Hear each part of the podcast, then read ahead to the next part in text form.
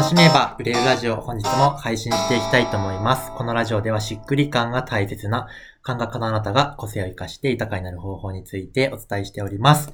本日も特別ゲストの立石真由子さんと配信していきます。よろしくお願いします。よろしくお願いします。はい。えー今回はですね、また前回の続きというか、あの前回、えーっと、すごくな、人が自分をどう思ってるんだろうみたいなところで、まあ、妄想を広げることによって、すごく、まあ、人と関わるのは怖いみたいな、じゃあどうしたらいいのっていうことに対して、まあ、自己理解が大事だよっていうことがあったんですけど、今回そのじゃあ自己理解でどういうふうな、えーポイントを大事にすると、もしくはステップを踏むと、あの、進んでいくのか、みたいなところをちょっとお聞きしていきたいなと思っております。はい。よろしくお願いします。えっと、ステップ、そうですね。えっと、うんうんうん。前回のところで自己理解からスタートだよっていう、そのあの、人が苦手とか本音が言えないっていう方って最初どうしたらいいのっていう質問を受けたので、自己理解とお話しさせてもらったんですけど、えっと、とりあえずその、もし人と比べちゃうんだよねっていう方とかはい。がいるとしたら、はい。あの、比べるっていうことの前に、うん人のいいところが見えたりするから、うんうんうん。次の行動が比べるになっちゃってる。なるほど、なるほ。ど。はい。そう人のいいところとか、うんうんまあ、いい悪い関係なく、ちょっとその、やっぱ個性ですよね。人の個性を見つけるのが得意っていうところから、はい。自分を認めてあげましょうっていうステップがなるほど、なるほど。噛み砕いてあげるところですね、自分に。これ多分その人の質問の角度によって方向性が変わってくるので、できれば、はいこういう例えば、翔太さんとかうん。含めて人のサポートしてる方とやることはお勧めするんですけれども、まあ自分でもできる範囲はできるので。自分がマイナスだなって思うところを3つでも書き出してもらって、うん。その時に、行動の後感情が走ってるので、はい必ず。最初、それが一緒になってるからマイナスに見えてるのを分解してあげてほしいなって思う。ほうほうほうほう。うんうん。自分のやっている行動と、それに対して紐づいている感情を、そうそうそうあ、別々に、まあ、切り分ける。だから、ってことですよね。じかんはい捉えるという癖をつけるみたいな感じですか？はい。はあはあはあなるほど。じゃあなんか例えば何ですか？えっと、先生と一緒だと超怖いみたいな。ななんだろう？えっと、じゃあビジネスのなんか先生がすごいなんか高圧的に感じていて、質問するのがすごい怖いですみたいなことがあったときは、えっと、じゃあ先生が言っていることはなんかその、ダメだって否定されているみたいな感じで、うん。なってたとしたら、先生は本当は何を言っているのか、それに対して自分はなぜそう感じているのか、みたいなことを冷静に見ていくみたいな感じですか？そうです。な本当に。るほど。あの、それが結局分解すると、あの、やっぱ認めてほしいとか、で、もしかしたら一番ごひいきしてほしいかもしれないし、思うことはみんな自由なんですけど。何かに紐づいて倍増しちゃってるだけなので、はい。そこを分けてあげて、全部が全部ダメじゃないんだよにしてあげてから、うんうんうん。その思考回路の使い方を軌道修正してあげああー、たりとか、なるほど。はい。はい全部基本そのダメ方向になんかそのフォーカスしている目線をちょっとはい。バランスを取るというか。まあばダメなとこあるかもしんないけど、いいところもすごいあるじゃんみたいな、どっちも見れるように視点を広げるっていうところがまず大事だと。大事です。うーん、なるほど。それってなんか、あの、ノートとかに書き出しながらやったりするんですか？な日記書いたりとかするんですか？あ、えっと、その場だと、ズームで私ワークするときは、あ、個人でやるときは皆さん普通にメモとかに書いてもらったりとか、できればパソコンとかで打つよりは紙とペンでやっていただいた方がねいいかもしれないですね。なるほど。それはなんか日常的にやっていくだけでも、なんか、その、不安が先行してしまうみたいな感じは落ち着いてくる。落ち着いてきますね。では、あそう。だからこそやっぱ自分でできる範囲はあるんですけれどもうんうんうん、サポートできるような人の横でやると、それってやっぱり長所だよねとか。あとは、こういう子が目の前にいたらあなたはどう思うのって言ったら、え、素敵です、人のいいところ見つけられてって方がいるので、それはあなたなんだよっていうところから、はいはいはいはい。はい自信をつけさせてあげてから、うん。そうすると、多分、どんどんどんどん変わってくる。なるほど。体感ができるかなと思います。やっぱりなんかその、まあ、自分で分析する癖と、やっぱりその人の目線をそこに入れるってめっちゃ大事ですよね。なんか、人のことだったらすごい見えるけど、なんか本当に自分のことを見るって結構至難の技だったりするんで。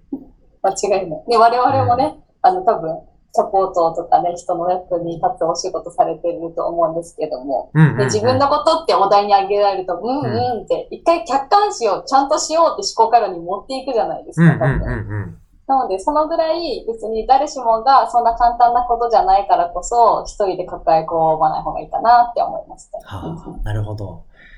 そしたら今、その、感、感情と事実を切り分けるって話がありましたけど、他になんか自己理解のポイントみたいなのってあります？あありがとうございます。えっと、まあ、前提としてね、そのコミュニケーション苦手だった私が、まあ、得意になっうんうんうんうんて講師する側になったっていうお話でしたので、はい。その中でのステップとしては、えっと、やっぱり多くの人と触れ合う。ってことなるほど。もう本当に一人二人、よくみんなにこう言われたんですって、みんなってちなみに何人ですか？って聞くと、三人みたいな。はいはいはい。三人で、みんなってどこを言うみたいなところとか、はいはいはい はあの、い。うんで、本当にそれがその人の大事な友達のみんなかもしれないですけれどうんうんも、うんその、でも数字うんって大事かなって思いますので、はいたくさんの人に会うとか、うん。まあ、露骨ですけど、100人友達作ろうの勢いで100人の方に会うとか、きっなるほど。とそれが大事なんじゃないかなと思います。ああ、なるほど。もう数、は数ですね、と。数だと思います。そこから、あの、結果自己理解、人と、それこそ比べてもらって、うん。いいところとか、素敵なところとか、うんだったら私この人にこういうことができるってことが生まれてくるのが、第一歩が数かなっていうのは思います。はいはいはいはい。まあでも、そうですよね。企業って基本的に何事においても、なんか結局はもう、まあ、はい経験すれば良くなるさ、みたいなことが、なんかね、あらゆることに言えると思いますけど。はいなんか自分の知り合いでも、もともとすごいコミュニケーション苦手だっていう人が、なんかもう合コンしまくって、その中で、なんかその、し軌道修正を繰り返したら、今はパリピっぽく振り回るようになりましたみたいな。あります。いたんですけど、やっぱ大事ですよね。ええ大事です。なるほど。そんな感じですか？自己理解について。はい。お伝えしたいのは。じゃあひとまずは、おなんか出てきあ、あた。ともう一個。じゃあ最後言うとしたら、はい。あの、感覚とかその数の体験談だけじゃなくて、うんうん。まあ、私自身統計学4つ扱えるんですけれども、んなんかその一般的な統計で参考になるものは、わざわざ全然資格取らなくていいので、ネットとか、はい。もうお名前とか生年月日で出せるものっていっぱいあると思うので、その中でも一番自分がしっくりするものをちょっと見つけてもらって。なんか答え合わせしながらすると、うんやっぱり自分だけとか、人からの意見って、純粋に、あの、差があるので、はい。何か参考になるものを一個持っていただけると、立ち返る場所ができるので、なるほど。そこは私的にはおすすめです。ああ、確かにめっちゃ、何ですかね。あの、いや、全部あなたはあなたでいいんだよって言ったとしても、でも、とはいえ私のこの特徴って、人間としてダメでしょみたいになんか、思っちゃってるポイントってあるけど、いや、はいあなたは、いや、もうそういうタイプだから、もうしょ、そういうものなんだよって言われると、あ、そうなんだ、みたいな。あ、それ、これも、これも私これでいいんですかみたいな。うん。あのところが、なんかいろいろ受けるうちに、なんかその、自分のあらゆる要素が、あ、それでよかったんだって、なんか思えてきますよね。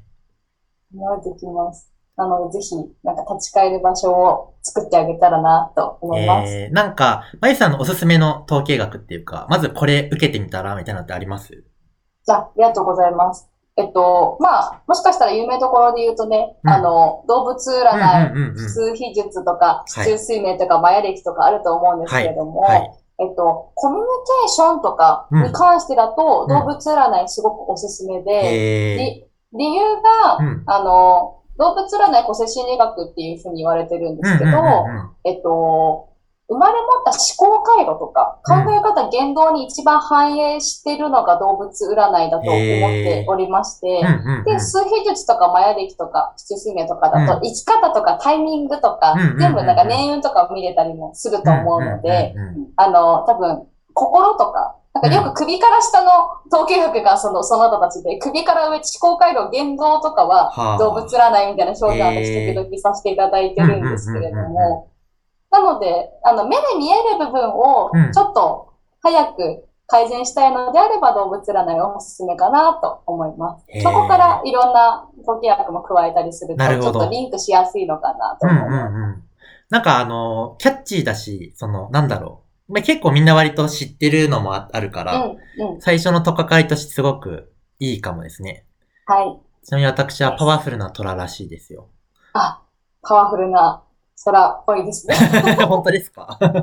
あんまり自分で分かってないんですけど。本当です。はい私は感情豊かな黒ひょうでございます。感情豊かな黒ひょう。ちょっと後でググっときます。お願いします。そんな感じです。はい。